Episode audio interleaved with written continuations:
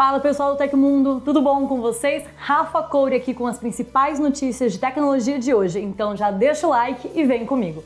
Facebook é condenado por vazar dados. YouTube Shorts ganha seis novos recursos para concorrer com o TikTok. Algumas séries da HBO Max estão chegando na Netflix e muito mais. Eu te espero logo depois da vinheta com todos os detalhes. Até daqui a pouquinho.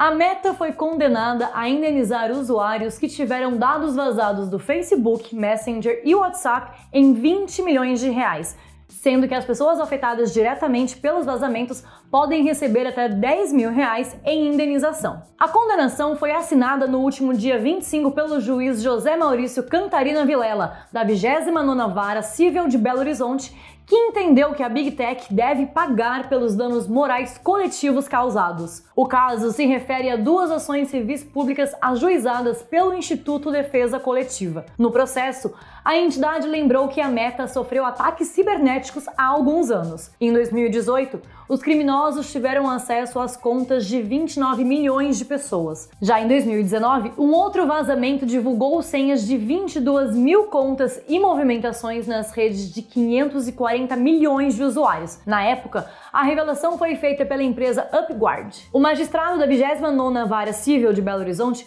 argumentou na decisão que a Meta falhou na prestação dos serviços. Mesmo o crime tendo sido cometido por cybercriminosos, o juiz entendeu que quem atua no setor da tecnologia precisa se precaver dos riscos. A indenização de 20 milhões de reais da Meta será destinada ao Fundo Estadual de Proteção e Defesa do Consumidor de Minas Gerais. De acordo com o Ministério Público de Minas Gerais, o valor arrecadado é aplicado, por exemplo, na consecução de projetos, na aquisição de bens e realização de atividades que promovam, aprimorem e fomentem a defesa e o direito do consumidor. No caso do valor de até 10 mil reais, sendo que são 5 mil reais de indenização de cada ação civil pública, os usuários das redes sociais poderão participar do processo de execução da indenização. A Meta não informou a quantidade de brasileiros que foram afetados e, por causa disso, as possíveis vítimas precisam demonstrar que eram usuários do Facebook, WhatsApp ou Messenger na época dos ataques. Os interessados em pleitear o valor podem entrar no site do Instituto de Defesa Coletiva e preencher o formulário do processo de execução da indenização. E para provar que era um usuário das plataformas, o usuário pode coletar registros como capturas de telas.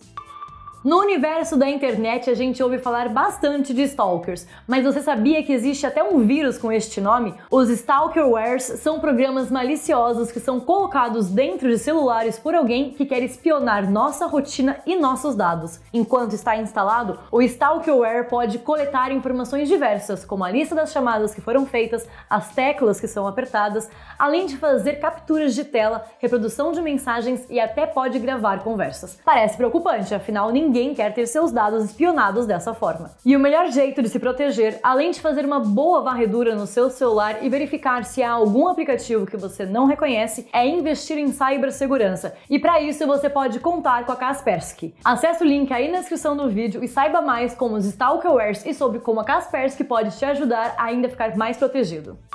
O catálogo da Netflix receberá três séries do HBO Max no mês de agosto. A chegada dos títulos que antes eram exclusivos da plataforma da HBO faz parte de um acordo de licenciamento com a Warner Bros. Discovery. Insecure, Young Sheldon e Ballers são as primeiras atrações que chegarão ao streaming vermelho neste mês graças ao acordo. Por mais que os programas não apareçam na lista oficial de lançamentos da plataforma, eles já estão sendo divulgados no aplicativo do serviço de streaming. Após o recente acordo, Insecure foi a primeira série original da HBO adicionada à biblioteca da Netflix.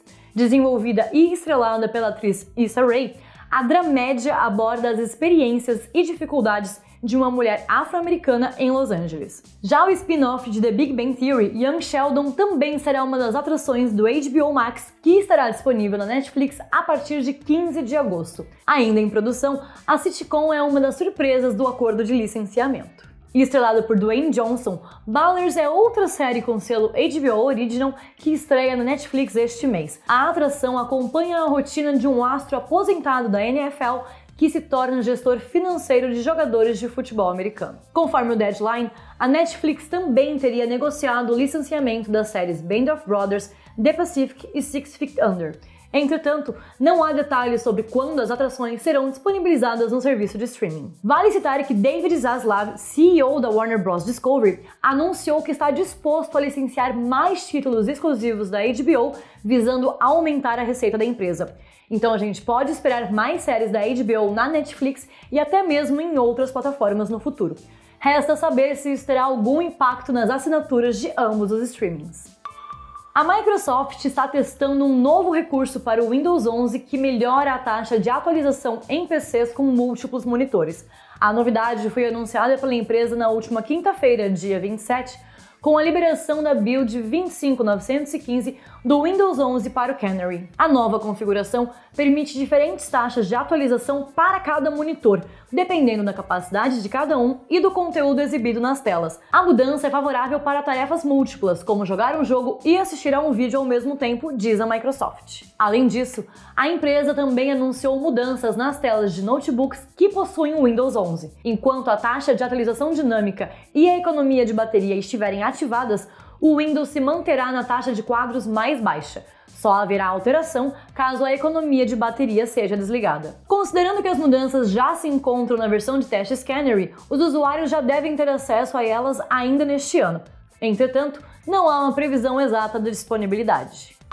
A fabricante chinesa Xiaomi iniciou a pré-venda de uma nova linha de televisores inteligentes no mercado indiano.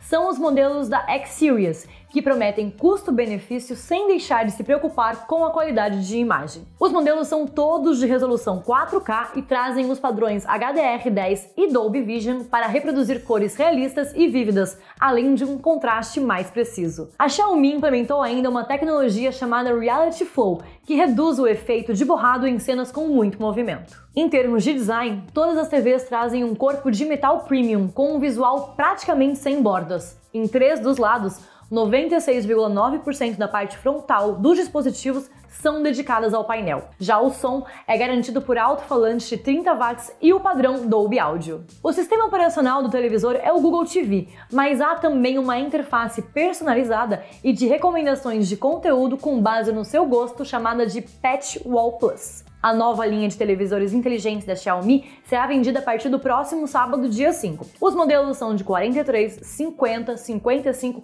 e 65 polegadas, com o preço variando de 28.999 rupias indianas, aproximadamente 1,6 mil reais em conversão direta de moeda, até 61.999 rupias indianas, cerca de 3,6 mil reais.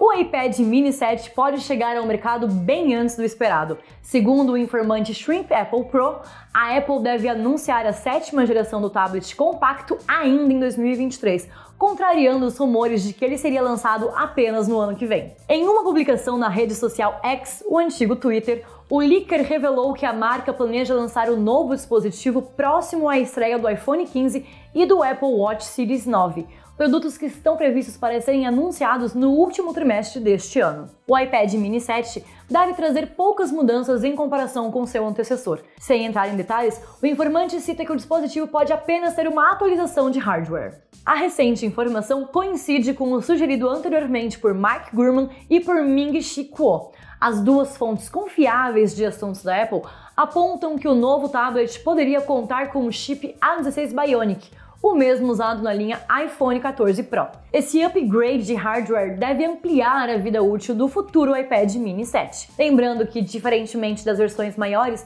a Apple não tem o costume de atualizar a linha de tablets compactos com frequência. Isso se comprova pelo fato de que o iPad mini 6 foi lançado com o chipset A15 Bionic, o mesmo do iPhone 13 Pro, em setembro de 2021. Enquanto isso, o iPad padrão vem sendo atualizado anualmente com diferentes processadores e recursos extras. O YouTube anunciou na terça-feira, dia 1 uma série de novos recursos de criação para os shorts. Agora, será possível criar collabs em vídeos, adicionar caixas de perguntas, abrir lives, criar playlists com shorts e mais.